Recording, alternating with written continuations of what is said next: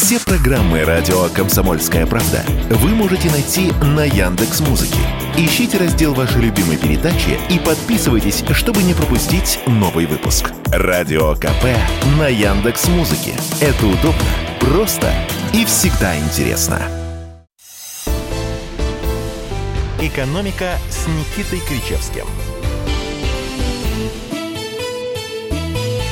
Друзья, всем привет. Это «Экономика» с Никитой Кмырчевским. Самая свежая аналитика. Никита Александрович, приветствую вас. Добрый день, здравствуйте. Точнее, вечер уже. Да, вот э, тем слушателям, которые нас э, в прямом эфире сегодня слушают, э, конечно, сложный выбор. Прямо сейчас идет в прямом эфире Владимир Путин, совещание с членами правительства. И вот мы в прямом эфире с Никитой Александровичем. Вот, как вы думаете, кого? Конечно, Путин. Конечно, Путин. Мы бы сами выбрали Путин, но работа. Так вы информируете там, чего на ленте будет, так говорите. Да, мы вот для тех, кто все-таки сохранит верность нам, будем прямо главные заявления разбирать в прямом эфире. Но пока что на лентах существует только такая цитата Владимира Владимировича. Проблема очередей в поликлиниках пока не изжита в России. Констатация. Кто же с этим не согласится? Может быть, министр здравоохранения поспорит? Скажет, Пусть нет. попробует. Пусть. Завтра в поликлинике и встретится. Но, слушайте, мы же не будем а, признавать вместе с Владимиром Владимировичем очевидно. Мы просто говорим, да, действительно так и есть. Друзья, а свои вопросы по ходу нашего эфира направляйте, пожалуйста, по номеру плюс семь девять шесть семь двести ровно девяносто семь ноль два, телеграмм, WhatsApp и Viber, либо заходите на YouTube канал Радио Комсомольская Правда. Там есть чатик, пожалуйста, пишите. Самое интересное вопросы зачитаем в прямом эфире. Ну, давайте пока обсудим. Сегодня, кстати, с- совещание с правительством то посвящено какой теме? Налоговые, налоговые изменения. И вот э, как бы предваряя, предваряя это совещание, выступил замминистра финансов России Алексей Сазанов Ага. с некоторыми интересными идеями. Ну, так скажем. Тезисами, с- давайте тезисами. так говорить. Да. Иде- Дис- Идеи не от него исходят. Да, но он озвучивает их. Дискуссия по поводу правил налогообложения доходов, полученных в России уехавшими из страны россиянами, не закончены, решения не приняты, сообщил замминистра финансов Алексей Сазанов. Прямая цитата. Законопроект еще из правительства не вышел. Ди- Дискуссия еще не закончена. Есть разные точки зрения. Вот, профессор, наверняка ваша точка зрения тоже будет учтена. Как вы я, слушайте, ты- я не знаю, что говорить, Алексей Валерьевич, потому что а, есть налоговый кодекс. По налоговому кодексу, по действующему налоговому кодексу, если вы налоговый нерезидент, то есть уехали из страны 183 дня назад и больше за эти, за эти полгода в страну не возвращались, не приезжали, не уезжали, то вы платите по стандартной ставке 30%. Даже если вы работаете на российскую компанию, Неважно. Вы же живете вне пределов вот, территории России. 183 дня. Это значит полгода, вот э, отсчитывая от текущего периода, правильно? Ну вот если... Вот кто уехал в феврале, они уже должны платить по 30%. Ну, а те, кто уехал в сентябре, будут платить в марте. Ну, платить, конечно, в марте никто не будет, потому что налоговый период год. А те, кто уехал в феврале в первой половине прошлого года, те будут э, по итогам года, я не могу сказать слово платить. Потому что обязанность уплаты налогов лежит на налоговых агентах. То есть на тех, На кто выплачивает им заработную плату и прочие доходы. На них лежит. И они обязаны а, удерживать. Вот в нашем случае 13%, если мы налоговый не резидент, а, резидент, а если не резидент, то 30%. Это налоговый кодекс. Я не очень понимаю, о чем они говорят и какие у него там идеи, Я предложения. думаю, просто это станет огромным сюрпризом для тех людей, которые сейчас работают на какой-нибудь, допустим, айтишник уехал из Киргизии, пашет на российскую крупную интернет-компанию. И потом раз так, а почему у меня зарплата ум- уменьшилась на треть? Ему говорят, милый мой, Ну, потому что есть такая статья. 30% налогового кодекса. ты теперь не резидент России. Есть много дочек российских компаний, которые находятся вне пределов России. Их возглавляют наши российские граждане, причем живут там на протяжении многих лет. Это не важно, это Болгария, Сингапур, Китай, любая страна. Они платят, точнее за них платят 30%. Идут на это сознательно. Ну Вот господин Сазанов говорит, что дискуссия не закончена, там есть, значит, некий законопроект в правительстве, есть разные точки зрения. Из этого я делаю вывод, что а, подготовят какую-то новую, новую все-таки идею, может быть, не 13%, но и не 30%, а скажем, ну там 17%. Тогда это нужно распространять на всех, кто работает а, от имени крупных российских компаний. Неважно в какой стране, это первое. А второе, на тех, кто остался а, работать в России а, в качестве представителей иностранных компаний.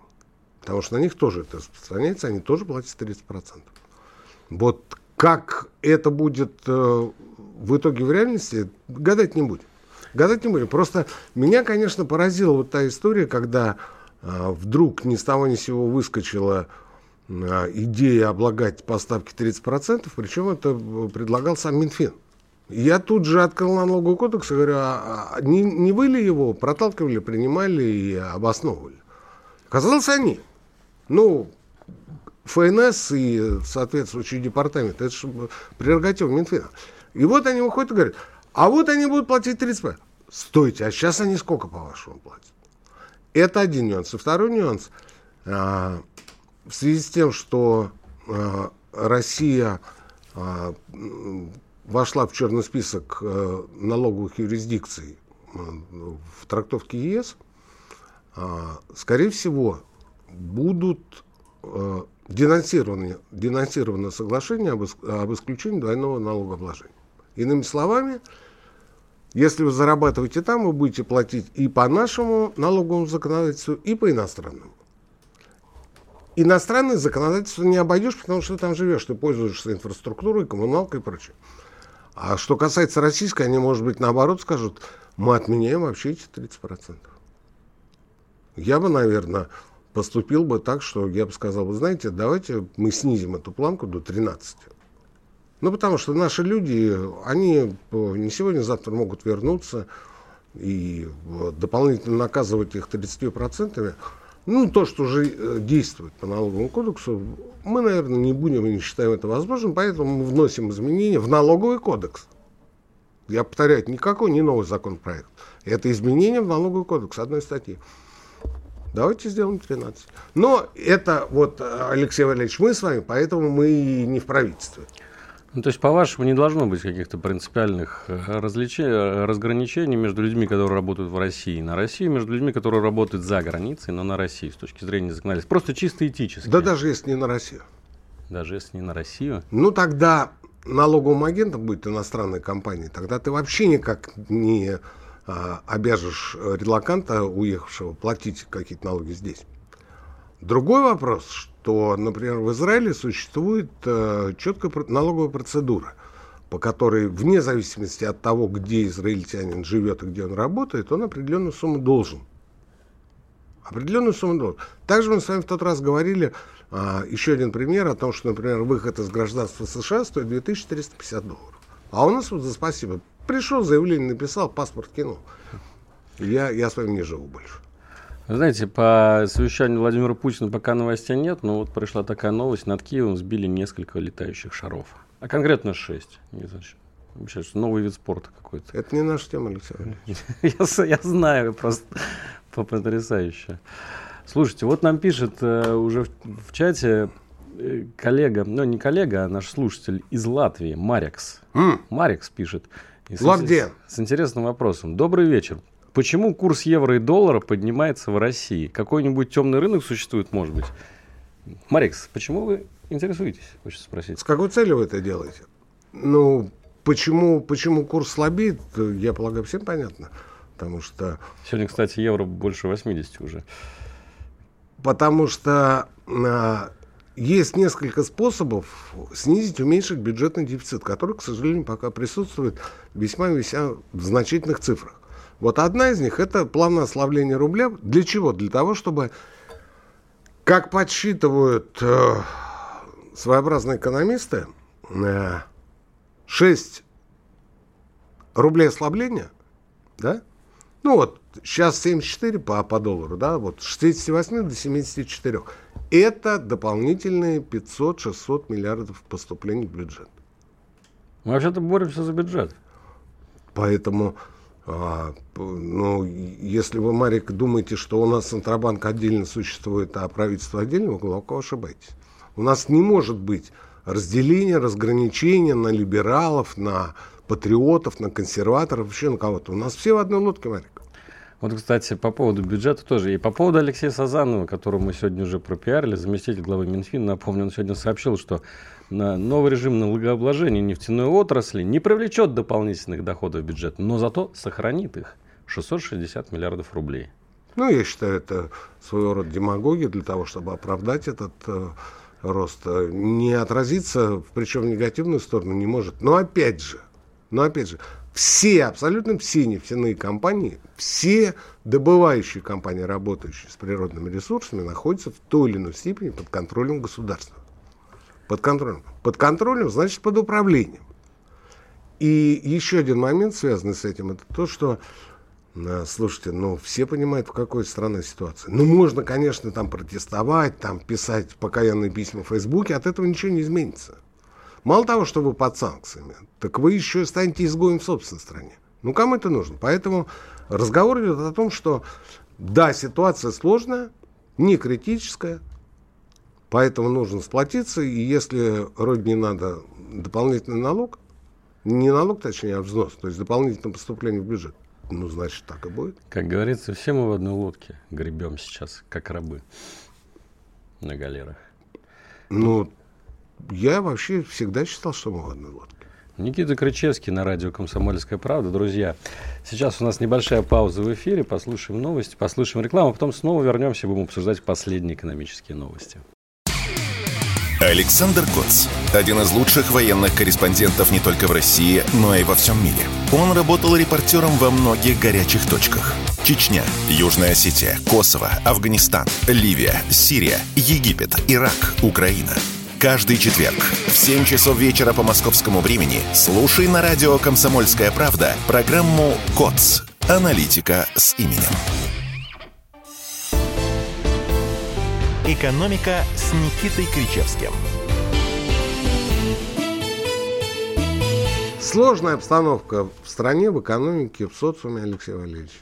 А, собственно, мы и предупреждали наших слушателей, что в этом году будет существенно сложнее, чем в прошлом. Поэтому, да, 660 миллиардов рублей нужно сэкономить, как сказал заместитель главы Минфина, тем, что вот ввели новое налогообложение нефтяников, и сейчас обсуждается... Что не ввели, вводят. Ну, вводят, да. И обсуждается сбор с крупного бизнеса в формате windfall tax.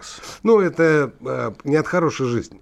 Не от хорошей жизни, это направлено на э, сугубый патриотизм. Сугубый. На осознание того, что действительно вот, ну, через год уже все стало, по-моему, понятно. По-моему. Если кто-то думает, что а, он свои яхты, дома и прочие особняки там в Лондоне и а, в других странах, э, в других столицах сохранит, то я не знаю, ну, может он в коме был целый год. Да, и как раз на этой неделе, вот э, вы, наверное, читали тоже новости про 10-й пакет санкций ЕС, который в, собирается включить сразу несколько российских банков, в том числе и Потанинский. Сам, э, ну, не только Потанинский. Ну, но... смотрите, Тиньков, Росбанк, Потанинский. Ну, хорошо, там еще есть Авиновский.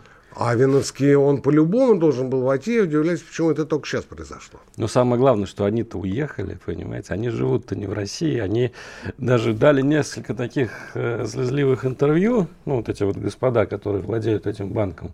Потом, значит, были там заявления о том, что им не на что в рестораны ходить, не на что домохозяек э, набирать. Ресторан-то что... ладно, водитель уборщица, Алексей вот, Валерьевич. Да, уборщице нечем платить, потому что у них заблокировали все счета. А нет, все равно не помогла. Все равно включают десятый пакет санкций, ну что ж ты будешь делать? Ну, это мелкие, знаете, э, местечковые штучки, поплакаться и после этого пойти и принять э, курьера с энным количеством кэша. На чем, кстати, Фридмана-то и поймали. И даже шел разговор о том, что его чуть ли не арестовывали. Его поймали вместе с, с его подельником, с курьером, который принес ему наличные. Наличные для того, чтобы в том числе расплатиться за а, услуги уборщицы, шофера, консьержа, я не знаю, кто там у него. Ну, большой дом требует большого обслуживания. Ну, сантехнику, в конце концов. Можно дом продать, я считаю. Ну, в конце концов. Невозможно. Нет, нельзя. Но он же под санкциями. Кто же его купит, да? Никто его купит. Токсичный русский дом. Купят-то его с удовольствием, но дело в том, что а, деньги поступят на его счет и будут тут же заблокированы.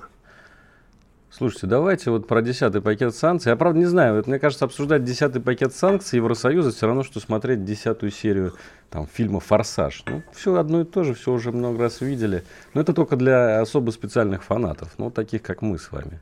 Гла... Я предлагаю вообще не смотреть. Глава, ну, «Форсаж» туда. И «Форсаж» и десятый пакет. Ну, ну, ведут, слушайте, ну и чего? И... Урсула фон дер Ляйен, ваша любимая, глава Еврокомиссии. Гинеколог. А вот я знал, что вы это встретили. Ну, цветое. Вот, вот вы, Дмитрий Анатольевич, никогда не, не забудьте упомянуть. Ну, потому что она врачевала Ангелу Меркель. Они многолетние подружки с ней. И она из гинеколога выросла до главы Евросоюза. Как только люди не пробиваются. В том числе через... Кресло. Да. Гинекологическое. Для достижения наибольшего эффекта мы нацелились на ряд промышленных товаров, в которых Россия нуждается, которые она не может получить через третьи страны. Речь идет об электронике, специализированных транспортных средствах, запчастях для грузовиков и авиационных двигателей. Также... Ну, молодец. Молодец. Товар, ну, нигде больше не получим, кроме как от, Урсулы фон дер Ляйен. С гинекологического кабинета. Ни от Турции, ни от Эмиратов, ни от Китая, ни от кого. Ни по параллельному импорту, ни по кривому, ни по прямому. Ну, слушайте, ну вот, а, я не знаю, что у людей в голове. Я сегодня написал большой пост по поводу а, истинных скреп, на которых держится экономика. Это, собственно, часть э, моей книжки, которая, я надеюсь, э, все-таки увидит свет. Но э, мы же много раз с вами говорили, что русский человек заточен исторически, у него это в крови обходить запреты, санкции, ограничения. Ну, в крови. И тут выходит Урсула и говорит, а мы запрещаем поставлять вам запчасти, комплекты. Для грузовиков. Для грузовиков. Все, короче, год, год держались, значит, они такие. Ну, и ладно, вдруг вспомнили. Да, а не... у русских же грузовики есть. Точно! Да, ну вот теперь все, Россия, наверное, развалится. Без... Был на неделе в э, сервисном центре, в автомобильном. Говорю, а, а вот эту деталь как? А они говорят, столько-то денег ждать два месяца.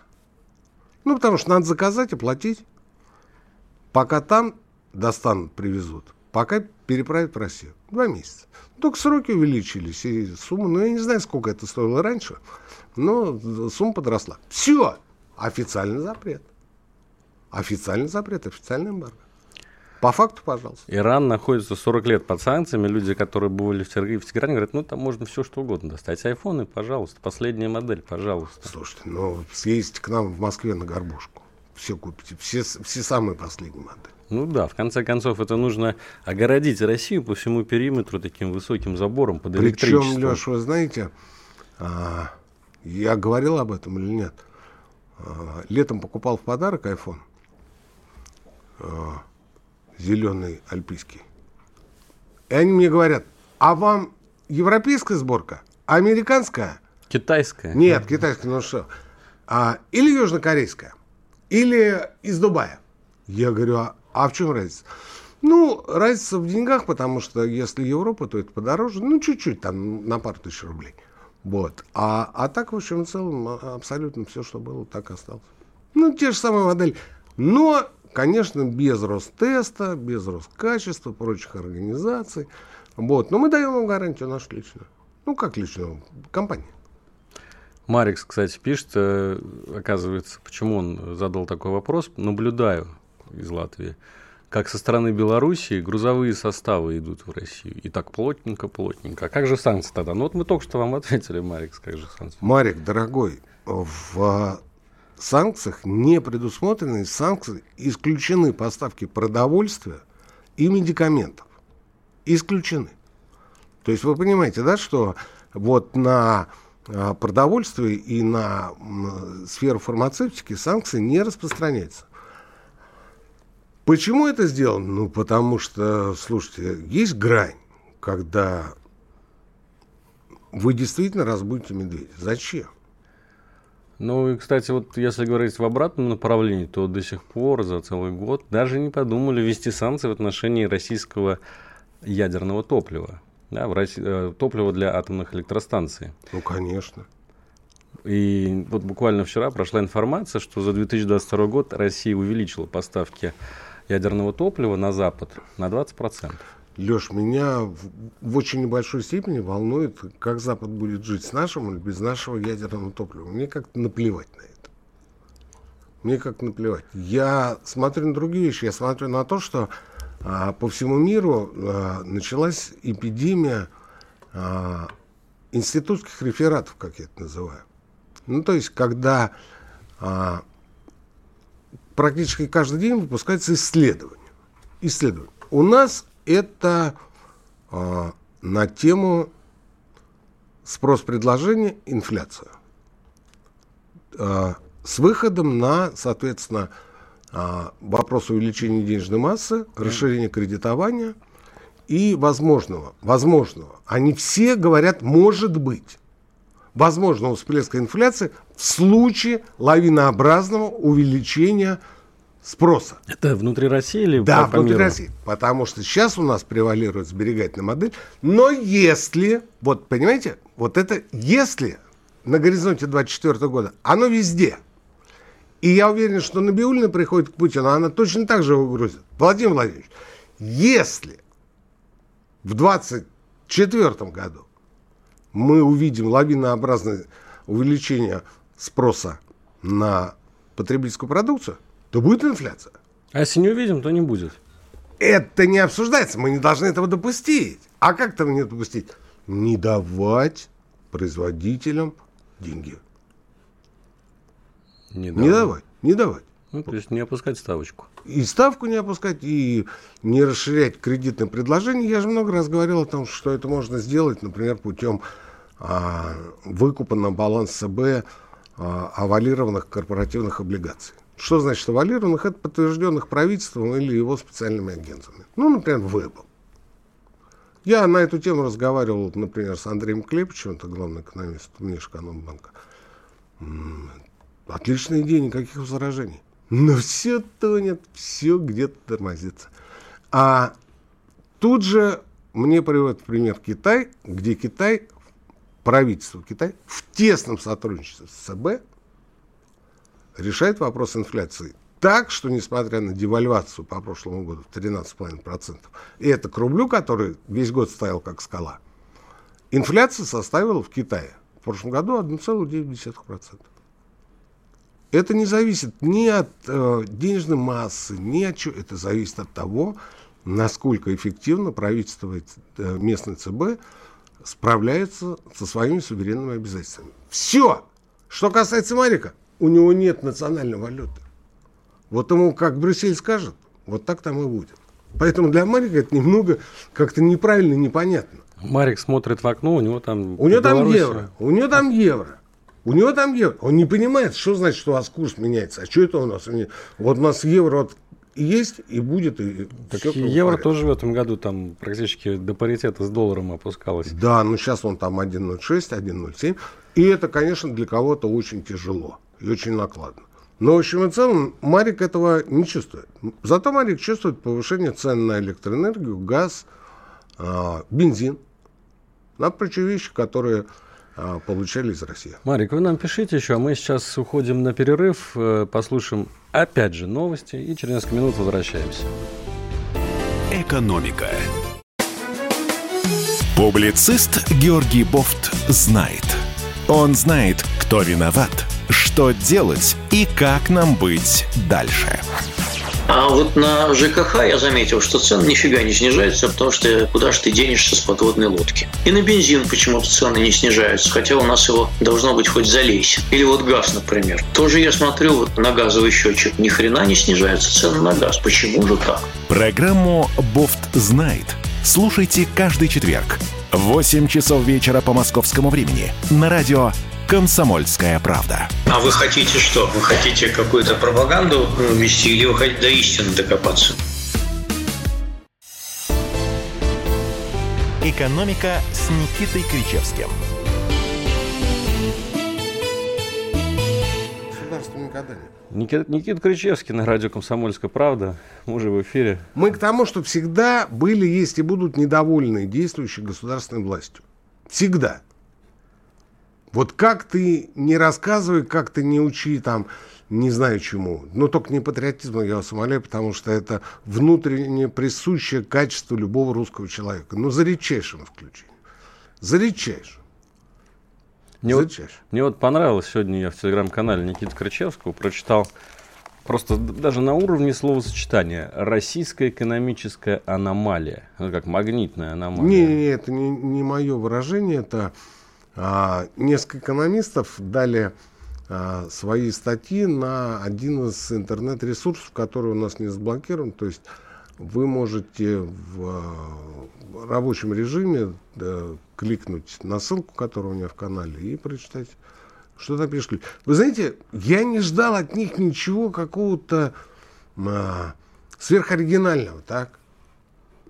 Но они меня поразили и убили тем, что они на все лады повторяли одно и то же.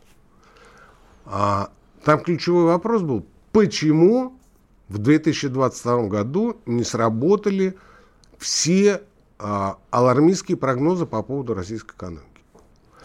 И назывались там причины, там высокие цены на нефть, большие финансовые ресурсы, складские запасы, а, еще что-то было. Слушайте, ну вот, а, я почему говорю про конкурс рефератов, да? Все говорили одно и то же, но разными словами. А суть была одна. Объяснить, почему прогнозы не сыграли.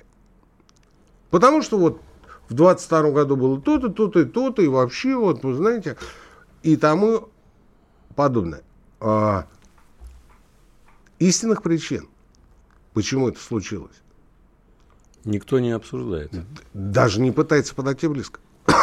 Но с какого вдруг, вот на, должны же быть основания для прогноза. Вот кто-то приходит к вам и говорит, вы знаете, а доллар через месяц будет 100. 100. А вы можете спросить у него, а вот на основании каких данных, а, исследований, расчетов у вас такая информация, почему вы так... А мне так кажется. Ну, вот логика простая. Мне так кажется. Вообще, а в этой подборке было несколько российских и несколько иностранных русских экономистов, которые работают в Америке.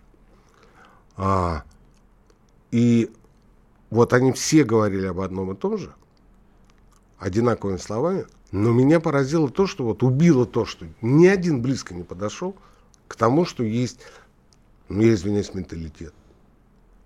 Менталитет у нас с вами. Основа. Они- потому что они считают, что менталитет это что-то ненаучное. Это, У же- это метафизика. При этом Карл Юнг, коллективно-бессознательное, русским по белому пишет, что это сумма знаний всех поколений. Ну что такое менталитет? Об этом а, писал, ну хорошо, он не авторитет, Гумилев, младший. Об этом говорили несколько институциональных экономистов, нобелевских лауреатов. Они говорят, вот есть, вот это вот есть. Но поскольку это очень трудно домыслить, раскрутить, а тем более подсчитать, измерить, то мы с этим работать не будем. В свое время Александр Аузана говорит, в интервью я ему, его спрашивают, а вы что вот про менталитет? Он говорит, нет, нет, не надо меня про это спрашивать, потому что мы работаем только с тем, что можно измерить. Менталитет, дескать, никак нельзя измерить. Ну, знаете, вот на Западе есть да, вполне себе такая область респектабельная бихевиоризм, да, которая поведенческая экономика. И это они могут посчитать Слушайте, на а- уровне индивидуума. Так это в 21 веке началось. Две Нобелевские премии 2-18 года за поведенческую экономику. Но это поведенческая экономика на уровне индивидуумов. На уровне Она- стимулов. Ну, например, что нужно сделать, чтобы общество, то бишь избиратели, одобрили ту или иную Программу. программу или нововведение, которое э, предлагает правительство государства. Ну, варианты в обоих книжках э, выданы в изрядном количестве. Мы сейчас говорим о том, что ну, наши доморощенные-то могли бы об этом подумать. Я уж не говорю про выдающихся экономистов, как их обозвал один такой же товарищ. Выдающийся экономист вообще, супер, крупнейший, крутейший. Я читаю ровно то же самое. Вот реально убили. Но вот когда берешь вроде серьезный, серьезный текст, серьезный текст, думаешь, Вот сейчас тебе что-то такое дадут, что ты не знаешь. Господи боже мой. Да все то же самое. Один в один. И ты... А в чем его выдающесть? Профессор, расскажите про менталитет. Вот э, российский менталитет и как он позволяет обходить санкции, и вот что не учли те самые западные авторы рефератов, да и не, не только западные, не только авторы рефератов, но и э, самые крупные политические, экономические деятели. Ну, я привел, я даже не помню, сколько факторов, не буду сейчас считать, но начал с жесточайшей дисциплины в правящем согласии, в правящей страте. А, знающие люди поймут, что такое согласие, я не буду расшифровывать, это из а, нашей недавней истории, когда было достаточно жесткое социальное разделение по религиозному признаку.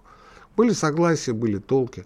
А, это у одного направления, э, тех, кто отказался принимать религиозные новины, а у второго направления этого не было. Но факт есть факт. Жесточайшая дисциплина. Ну, то есть вплоть до наказания, вплоть до уничтожения. Так всегда было, ничего не изменилось. Ни с началом советской власти. Пример не буду приводить. Ни в Советском Союзе. Не тем более сейчас. По-прежнему как была дисциплина, так она Ну, был, был период, да, вот конец 80-х. Ну, слушайте, но не надо вот, вот не надо. Ну, ну, было, вот к чему это привело? Вот я про то же. К чему это привело? Пришли другие люди, сказали, стоп, вот этот бардак нам не нужен.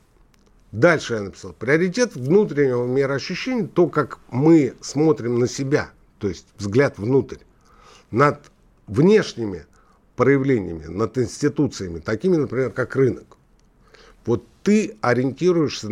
Это не только наша русская черта, это китайцы так живут, японцы, индусы, у них все так. Средняя Азия живет так, Иран, персы живут так. Внутреннее мироощущение, и через него ты принимаешь, анализируешь, реагируешь на внешние проявления. Ну вот в качестве примера я только что назвал рынок. Через себя пропускаешь. Не так, как у них. Вот примите закон, и мы будем его выполнять. А мы должны понять. Мы должны понять. Нас это устраивает? Если устраивает, мы за. Вообще, Только так. Вообще к, закон, к закону в России отношение такое, какое-то двоякое. Вот нам пишут в чате, законы принимают без народа, не спрашивают никого. Но с другой стороны, так ведь и народ не, не так уж сильно к законам Слушайте, трепет Леш, испытывает. Подождите, подождите. Но вот эта тяга к всемирному упрощению всего и вся доведет нас до очень плохих вещей. Я предупреждаю. Я предупреждаю. Потому что это упрощение у нас уже в крови.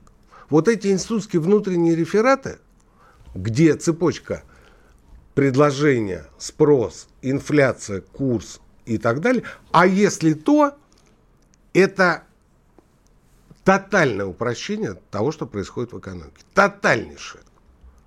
И люди начинают, доходят до абсолюта. Доходят до того, что говорят, а хорошо, а как вот это объяснить? А ну потому что заговор. Это все объясняет. Мировой заговор против России. А где вот золотовалютные резервы, которые, значит, не могут найти? Сперли. Спер. Вот все объясняет. Вот как можно больше упрощения любой тематики. И простейший ответ одним словом на очень сложную тему. Где резервы? Я бы сейчас мог бы объяснять вам, что есть несколько схем, что система давным-давно имеет разветвленный характер. И а, сейчас это сделать совершенно никаких проблем не, не представляет. Тем более, если власть, тем более, если тот, кто проводит сегодня совещание, знают, их предупредили о том, что через неделю-другую будут введены санкции против а, а, в данном случае э, золотовалютных резервов против ЦБ. Ну что, он, зная об этом, ничего не будет предпринимать? Он, конечно, предпримет все, чтобы ничего не досталось, потому что перспектива а, подарить эти деньги, вы знаете кому. Они, конечно, что сделали. Как они сделали? Ну, дорогие мои, я в данном случае не берусь а, выстраивать никакие схемы, потому что схемы это другие наши эстрадные исполнители – которые очень любят. Опять же, простенькими фразами и э, картинками иллюстрировать очень сложные проблемы. Я говорю о том, что это возможно. И отследить это, с другой стороны, невозможно. Я не исключаю, что часть этих денег, значительная часть этих денег находится в России. Где? В России у нас. Совершенно спокойно. И, и никто об этом не знает. Ну, кроме тех, кому положено. Абстракт, например, Норникель. Абстрактно повторяю. Оформлен на офшор. Кто может помешать в результате нехитрых схем а, заплатить по тайную сумму и оставить его номинальным директором, руководителем? Кто? Никто. Но вы никогда об этом не узнаете. А объяс... Это только одна из цепочек абстрактных. Пример. Опять же, повторюсь, пример. Ну, а идея-то очень простая. Как объяснить одним словом? Сперли. Друзья, Никита Крычевский на радио «Комсомольская правда». Задавайте ваш вопрос по номеру плюс семь девять шесть семь двести ровно девяносто семь ноль два. Телеграмм, WhatsApp, Viber, а мы уходим на еще одну паузу. черном черном городе черными ночами Не отложки черные с черными врачами Спокойствие, только спокойствие. Мы не дадим вас в обиду. Каждый вторник в 8 часов вечера по московскому времени в прямом эфире радио «Комсомольская правда» Иннокентий Шеремет спасает Россию от сил зла. Не пропустите программу «Изгоняющий бесов». «Экономика» с Никитой Кричевским. К вопросу о мироощущении, о внутреннем мироощущении, о, о взгляде на происходящее через э, свое устоявшееся представление. А, на днях, на днях я разорвал отношения с человеком, с которым я служил в армии. Он был начфином, финансистом, а я, соответственно, в медслужбе военно-учетная специальность 879, можете проверить. А почему? Потому что а, ну, его всегда захлебывала ненависть к государственному строю, неважно, советский, это российский, ельцинский, путинский, не принципиально. А, ну, я понимаю, почему, потому что у него были достаточно крупные коммерческие проекты, банковские структуры и так далее, но ничего не сработало, не сыграло. И сейчас у человека, ну, вот, э, опять же, должно быть простое объяснение происходящего. Понимаете, власть виновата. Власть. Не я. Виновата власть. А то, что у кого-то вокруг получается, ну, это лишнее доказательство того, что, наверное, продался, что говорить. Вот. Так вот, расстались, расстались именно на почве а, исчезнувших золотовалютных резервов. Я, я говорил, что это можно сделать, а он говорил, ты понимаешь, что ты несешь? Что это же все отслеживается? Что это же все по компьютеру, там через депозитарии а, можно увидеть, а, что называется, в компьютере в, в, в полном раскладе. Я ему говорю, слушай, ну есть же факт. Ну вот, заинтересованы или нет, но не могут найти. Но в том числе а, вследствие того, что банкир не хотят знать. В том числе. Но не могут найти. Но это же факт который признан самим ЕС.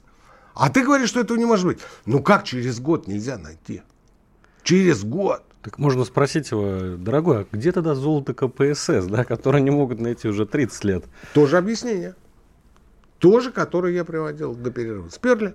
А расписки, депозитарий, все видно, все транзакции проведены. Это как?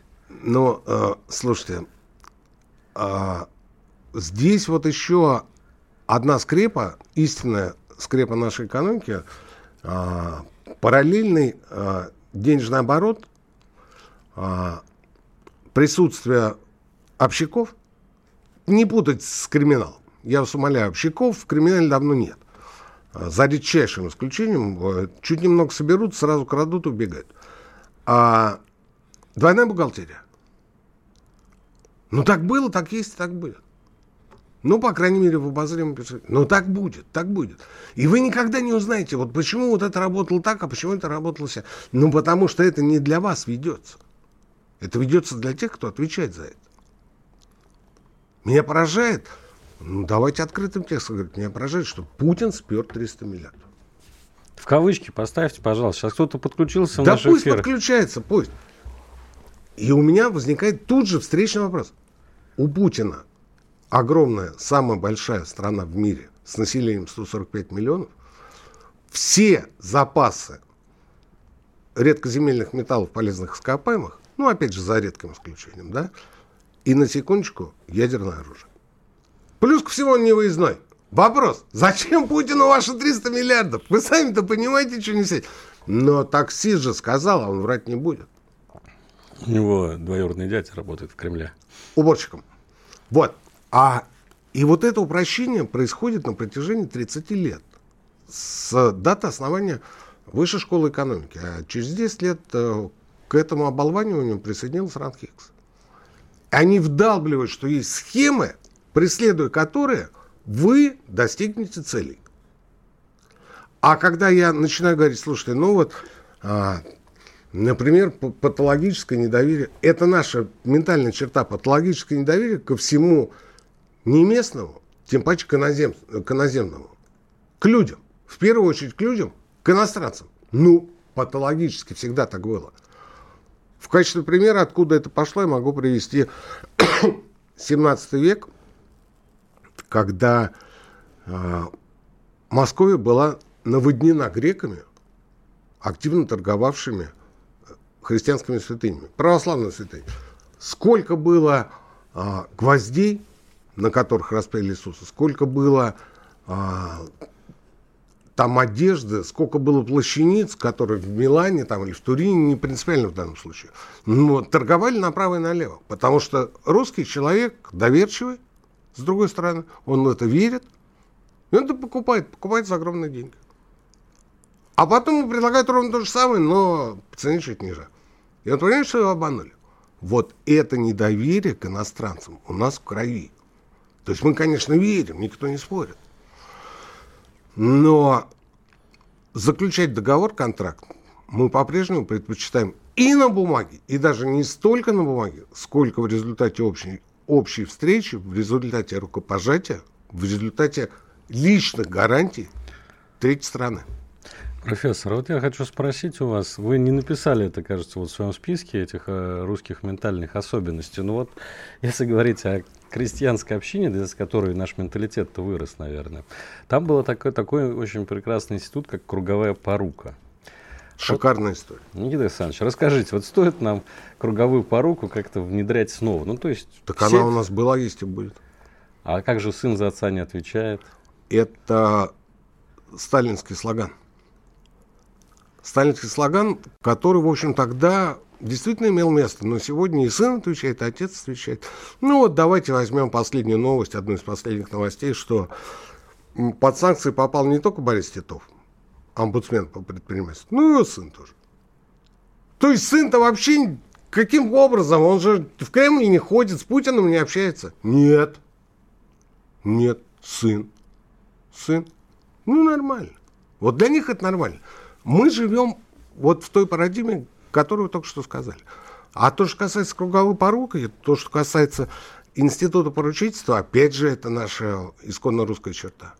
Почему я вам говорю о том, что э, сделка парафируется, то есть подтверждается не только письменной бумагой, на которую всегда обращали вторичное внимание, но прежде всего устными словесными договоренностями с подтверждением, с гарантиями от а, ну, специально приглашенного, скажем так, человека. Да?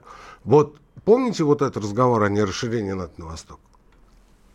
Тогда все говорили, никакого расширения не будет, не переживайте. Мы поверили на слово. Ну, потому что у нас натура такая. Так и руки же пожали тогда же. И руки пожали. Но с кем? С ворами, с которыми нельзя садиться за один стол. Нельзя. Украдут. А сейчас что говорят Путину? Говорят, Владимир Владимирович, ну бумагу покажи. Ну покажи, где написано, нельзя расширять. Ну, мы тут же все уберем. Это вот столкновение двух менталитетов. Да. Протестантского, Потому да, что и- они сидят и и говорят, православного. да, обещай все, что угодно. Главное, бумаги не подписывай. Ну, вот так и сделали. А мы им говорим, ну вы же обещали. Они говорят, бумагу покажи. Ну, или должен быть какой-то а, третий фигурант, скажем так, вот тот человек, который может рассудить, разрулить, но на межгосударственном уровне таким человеком не может быть даже Папа Римский. Потому что, к сожалению, они все смертны. Осажденная крепость. Та же история. Иностранцы подмечали эту черту еще со времен Николая I. Сложилась атмосфера и ситуация осажденной крепости при Николае I, где, э, ну, скажем, квинтэссенция автарки да, является то, что как это было у товарища Мао? А, опора на собственные силы. То есть мы все понимаем. Мы все понимаем, где эти ребята? Чубайс, Дворкович, прочие господа, которые в начале нулевых там говорили, не надо нам разводить коров. Не надо поддерживать фермы, там, молоко давать. Ничего этого не надо. Мы все привезем, мы все купим. Мы все купим. Помните, Путин-то рассказал, как он ссорился с министром транспорта Савельевым, чтобы покупать свои самолеты. А Савельев, значит, говорил, нет, надо Airbus с Боингами покупать. Ну, это теоретический диспут на уровне, опять же, высшей школы. Потому что, ну, я согласен, надо покупать иностранные. Расскажи мне, как купить. Сейчас вопрос стоит по самолетостроению, например, следующим образом. Китайцев, по крайней мере, вот публично мы допускать не собираемся, если только на международные рейсы. На внутренние нет. Единственное, кого допустили на внутренние рейсы, это белорусов. Там свои самолеты, там э, своя история. Ну, пока летает. Что касается импортозамещения, отечественные двигатели в активной разработке на, в начале серийного выпуска, они будут разрабатываться и выпускаться в Рыбинске. А срок начала массового производства российских самолетов, ну, из тех комплектующих, которые удастся привести, и на основе наших комплектующих, это где-то вот как мне сказали, полтора-два года. Полтора-два года. Пойдет массовый выпуск. Вот этот период надо придержаться. Ну, а Савельев, он же плоть от плоти. Он же человек, который воспитан на тех принципах. И вот эти все а, тезисы, которые я вам сейчас а, рассказал, он их не поймет. Ну, потому что воспитан по-другому. В голову завели другие истины. Поэтому, заканчивая нашу программу, я вас очень прошу, пожалуйста, не принимайте сторону упрощенцев. Не смотрите, что э, они говорят, и вам эта версия кажется наиболее удобной и наиболее все объясняющей. Это банальная конспирология, о которой, ну, можно говорить с эстрады. А в жизни это не по-другому. Никита Кричевский был на радио «Комсомольская правда». Прощаемся с вами до следующей недели. Всего вам доброго. Экономика.